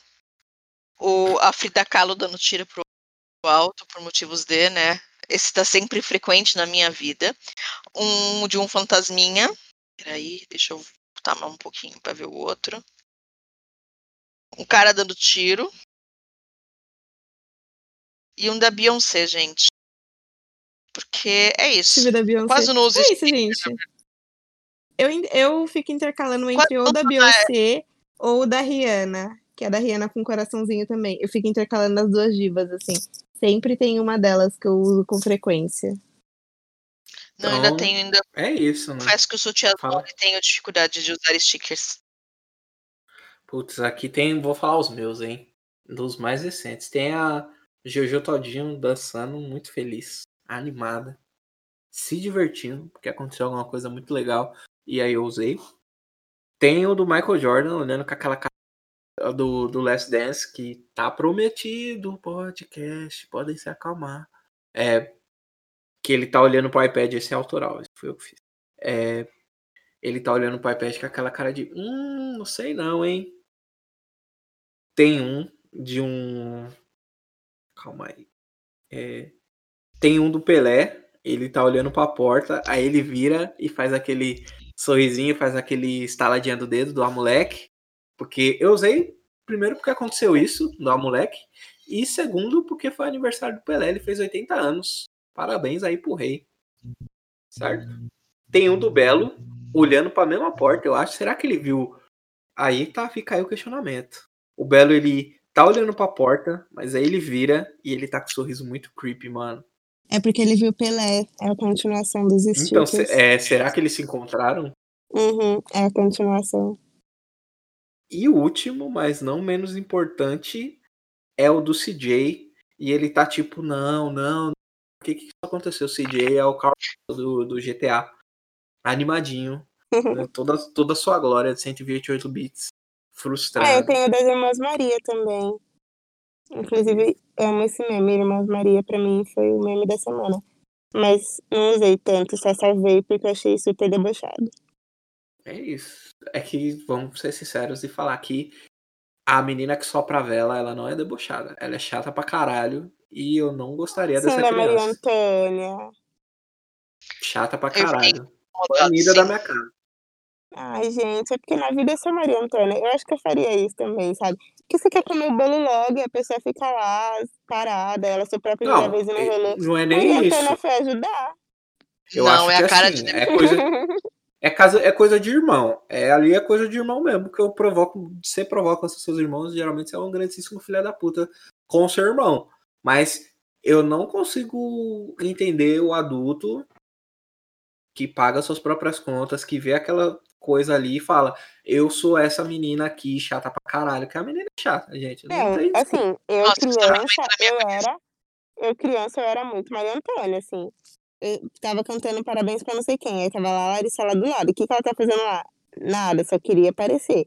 Tava eu muito. Essa criança, assim, na, na infância eu era muito Maria Antônia. E eu era a única menina. Então imagina. Aí eu era um nojo. E debochada. Não, ah, uma coisa é você querer aparecer, outra coisa é você A Maria Antônia tava ali querendo aparecer e usando Não. o deboche como artefato. Não, foi isso aí. Foi chata pra caralho mesmo. Nossa, não, ia. Ela tava Eu ia chamar os pais. irmãzinha. É, e aí tá tudo bem também entre crianças, porque é isso que as crianças Uhum. fazem. É, depois tava a foto seguinte, era das duas cortando o bolo juntas, porque a Maria Antônia queria realmente o bolo, assim. E aí tava as duas juntas sorrindo, cortando o bolo. Então, tudo resolvido entre irmãs depois de segundos. É, o que não impede da criança ser chata pra caralho. Ela não é a minha criança favorita. Minha criança favorita, depois do Malcolm, que é meu sobrinho, é a Madalena, filha da Gabi. É a melhor criança, é uma das melhores crianças do Brasil. O Hakim também, que é filho do William e da Gabi. Não é a mesma Gabi, outra Gabi, porque tem muitas Gabis no mundo. Também tá na mais ou minha menos a mesma lista. Elas, não são, Vixe. elas não são minha criança favorita. Minha criança favorita, na verdade, é meu primo. E a Manu também, né? Porque você fala só do Davi, a minha tia fica. Eu só gosto do Davi porque ele é pretinho. Eu fico, não, eu gosto da Manu também. Mas é que o Davi Pode é falar a verdade. Mas eu, eu a gosto muito da Manu. É porque o- Davi, Não, eu trabalho Davi é muito a sua criança representatividade, assim. Ele não é só. A Manu que não é minha criança favorita, mas é que o Davi, eu, eu, tipo, trabalho muito a questão de representatividade nele, assim, por ele ser mesmo um bebê, mas ele é um preto, tipo, escuro. E ele é muito lindo, assim. Então eu fico enchendo o saco dele e socando ele de coisas e conteúdos e vejo ele com frequência. Agora não mais, né, Corona. Mas a Manu também é minha bebê fe- preferida. Então, tipo, eu tenho duas crianças favoritas. Ah, não, não pode primos. ter duas crianças favoritas. Entre os meus favoritos, mas minha criança. De todas as crianças, tipo, o Malcolm não conta porque ele. Eu, É família, né? gene- sou- é, geneticamente eu sou obrigado a gostar dele, mas eu já pro- gosto dele mais do que qualquer outra pessoa. podcast, então minha- criança favorita é o Davi mesmo. Aí, ó. É bom, falam a verdade. nem a Discord entre os primos. Foi isso. Mas a Madalena ela é uma menina muito inteligente, ela é muito fofa, ela é muito carismática, então ela é minha criança favorita. Agora, essa Maria aí, A Maria tivesse- Antônia, ah, é que eu me identifiquei com Maria Antônia na infância. Eu provavelmente seria, teria feito alguma coisa assim com os meus 4, 5 anos. Fácil. sim, com 5 anos tá tudo bem. Agora, É que a idade das crianças. Não, atu- eu sou de hoje não faço debochada. isso. Não, gente, não, não. Não, assim também não, não exagera. ícone, ícone Crianças são crianças, Criança, adultos são adultos. ela é chata, ela é mal educada e ela fez porque é a irmã dela. Tudo bem. É o problema dela, não é problema meu. Eu Uhum, não sou pai, não sou mãe. depois. Ela se resolve, mas essa criança não convidaria, não brincaria com ela. Tá na minha lista de crianças Deixaria ela legais. brincar com os meus filhos, não. Muito debochada pro meu gosto. Não é nem não é debochada, é falta de educação. Vamos chamar as coisas Exato. pelo que elas realmente são. Ah, mas a irmã Maria Eduarda é super educada. Ah, não, ela bateu na irmã também, né? Ela. Isso. Mas vai, bateu com justificativa. Foi o diálogo, o diálogo apropriado. Ela usou o diálogo de maneira correta. Amei, que virou uma análise sobre o meme. Ela usou o diálogo de maneira correta. É o único momento que você pode. Mano, pensa que você tem um dia que é só seu, que as pessoas vão celebrar a sua vida no ano. É o momento de soprar a vela. Vem outra pessoa e sopra a vela. Tem que dialogar. É o Tem seu momento. dialogar. Tem que dialogar no... na base da porrada. Tem que dialogar sim. Tá certo. Rinha de criança tá autorizada quando só entre as crianças do mesmo tamanho da mesma idade. Mas é isso, gente. É, é o mesmo terror, acabou. Faz barulho de raio, Kelly. Brum. Acabou. Esperamos que você tenha um ótimo dia do Saci. Que você tenha se educado sobre creepypastas, sobre filmes de terror, sobre black horror, sobre clássicos do terror. E temos aí, né, a nossa playlist maravilhosa com várias fases, né? Uma falando de creepypasta, outras com outras músicas e tudo mais. E ninguém escolheu o thriller. Olha aí, que genial. Foi aí, a música de terror essencial, mas ela não foi. Não foi, gente. Um dos videoclipes mais caros da história. É o primeiro negrão a aparecer na MTV com videoclipe. Precisava ser o thriller e precisava ser o Michael Jackson. Se para você isso não é uma questão, você é racista. Porque imagina você precisar ser o Michael Jackson, ser o, o maior artista de todos os tempos, entre os vivos e os mortos, para aparecer na televisão. É difícil. É, um, É isso. é um abismo aí, né? Entre o Michael Jackson e qualquer outra pessoa criativa e tudo mais. Vamos ver o tempo no tempo de vida da Beyoncé, que eu acho que é a pessoa que num, num nível de relevância e tudo mais, né? Tipo, tirando o Whitney Houston, que também é essa, essa, essa, essa entidade, o Prince, que também são pessoas aí que, tipo, não tem nem lista, assim, mas o Michael é inegavelmente o maior artista, o maior entertainer de todos os tempos. É, E o mais aparecer. premiado, né? Inclusive. Sim, sim, na, na lista, né? Por isso que eu falei da Whitney Houston. Que eu falei aqui duas vezes. Super citada. Tem o outro também, né? O Guarda-Costas aí. Olha, Tina Turner. Porra. Filme aí de terror. Também. Imagina ter um Stalker. Tô- nossa. Já tive um Stalker com em outro episódio, na próxima temporada de terror. Eu com um Stalker foi bem bizarro. Gente, eu já tive um stalker. Na verdade, eu acho que eu ainda tenho, inclusive. Ai, que creepy. Não, eu já não tenho, não, mas já tive. Foi bem. Ah, eu já tive o soft, assim, né? Tipo, o bomb like, essas coisas. Ficar mandando mensagens. E tipo, ah, eu quero. Hum, nananã, não, eu e tive eu um- Eu tive, não, depende. Eu tive um stalker que era uma pessoa que estava afim de mim, que é a, a pessoa X. E aí tive um que não gostava de mim e tava, tipo, me stalkeando porque ele queria me prejudicar na vida, assim. Era um branco bem insuportável. Não, o meu caso era um, era um amigo meu, tipo, de RPG que só tem gente doida. E o que aconteceu? A mãe dele teve câncer, ele ficou bem mal. E eu fui, puta, você é meu amigo, né? Vou te dar força, vou te dar apoio. Sou um câncer e você é muito apegado à tua mãe. E, sei lá, ajudei ele a comprar, a, a ir comprar uma peruca, uma lace pra, pra mãe. Aí ele decidiu que estava apaixonado por mim. E que eu tinha que terminar na época. Ai, é a pior Ah, meu- coisa, né? é. Na época eu namorava já, já meu marido, tava bem começando a namorar meu marido, já namorava com ele, já. É, E ele ligava de madrugada, tipo, dizendo, se você não ficar comigo, eu vou me matar. Eu, Nossa, o clássico. Tô vendo um ca... tô vendo, eu tô aqui no meio da rua pra eu atravessar, é, é um passo, você fica, gente, É, tipo, tipo terapia. horas da manhã. Não, você precisa aceitar, namorar comigo. Cara, eu já tenho namorado. Olha as coisas que a mulher preta passa, né? Exato. Mas sabe, entra numa questão também, porque, tipo, isso entrou num, Eu fiquei num- muito pensativa quando aconteceu essa questão do, tipo, vamos jogar no meio da rua. Numa questão de, tipo, a gente não tem direito de escolha, né? Parece. De, tipo, não Exato. tô afim, não quero Não, beijar você. Quero. Não quero. É, e a pessoa tá forçando, tipo, eu quero, vai ter que ser. Não, cara, não sou obrigada. Não estou afim de beijar você agora. Respeite esse momento. E aí é, entra numa questão de machismo também, né? Porque a pessoa só entende ou quando você, sei lá, fala que tá se relacionando com outra pessoa, ou quando tem uma, uma outra figura masculina ali próxima pra pessoa poder te respeitar, assim. Porque Mas senão cara, não você por você entrar. não entra. E aí a pessoa fica Não. insistindo e te stalkeando, assim, é um inferninho. É, eu não vou entrar nesse, porque a gente pode fazer um sobre. Mas com meninos, nem o relacionamento blinda o assédio. Porque o bagulho é sinistrado. E a hipersexualização também, né? É, nem o relacionamento blinda. Mas é isso, gente. Se você tem alguma coisa assustadora ou não assustadora para contar pra gente, manda aí nos comentários. Esse A gente podia foi fazer o mês. thread, né? Olha eu me envolvendo. De, tipo, das histórias adorei. assustadoras das É pessoas. É o Redman, Histórias né? de terror de verdade, tipo. Eu posso contar o dia que o menino me chamou pra sair e me levou no velório. Caralho, como assim? mano? Caraca, onde você tá Olha aí, enfiada? Gente. Ai, Ah, tem um é. episódio sobre flerte. Aí, parte 2 vai vir como? Vai vir Não, daqui. é tipo histórias bizarras sobre flerte, ué. Eu tenho, eu tenho muito, gente, eu tenho muitas histórias tipo sobre dates ruins assim, muitas. Mas é, É, isso. tá, tá com tá você, a Noni, o pessoal lá do Depois da Roda. Junto, nós vamos montar o Megazord dos podcasters pretos de novo.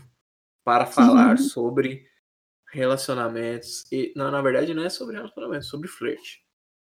E se você gostou, se você curtiu, se você não curtiu, primeira coisa é problema seu. É, mas a segunda coisa, você pode falar o que você não curtiu. De, repente, a gente olha e fala, né? Não é que é mesmo que a gente podia ter feito desse jeito? Né? Às vezes acontece, às vezes não, mas é isso aí. A gente tá aqui para trocar ideia, para dialogar no mês do terror que se acaba de se encerrar-se. E agora Tururu. vai Até a entrar no mês, no mês da paciência negra. E vai ter um filtro. Vocês viram aí que teve o filtro do Negros Hidratados no Instagram do Lado Negro.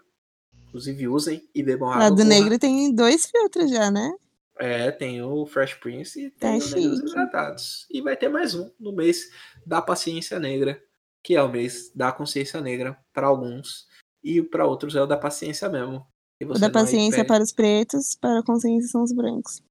Sim. É, É negro ou preto vamos- que pode falar? Eu falei preto, eu falei negro. Você Ou pode aquele. falar o nome Nossa, da mas você- pessoa, né? Ah, mas eu- meu parente também é negro. Foda-se, você é branco. Eu tenho esse olho azul aqui, mas eu também sou negro. Hum. Eu não sou racista, eu sou racista estrutural. Eu, eu- eu não sou racista, eu já catei um negão. Ai, gente. Ai, gente. Dá pra fazer, né? As, as principais frases, assim, que a gente escuta com. O Ai. bingo da paciência. É paciência mesmo, viu? Porque olha. É isso. É isso, gente. isso, Vamos gente. lá. Vou levar pra casa. Somos heróis de rosto africano e até a próxima da Tchau. Tchau, gente. Até a próxima. Tchau. Até quando eu voltar.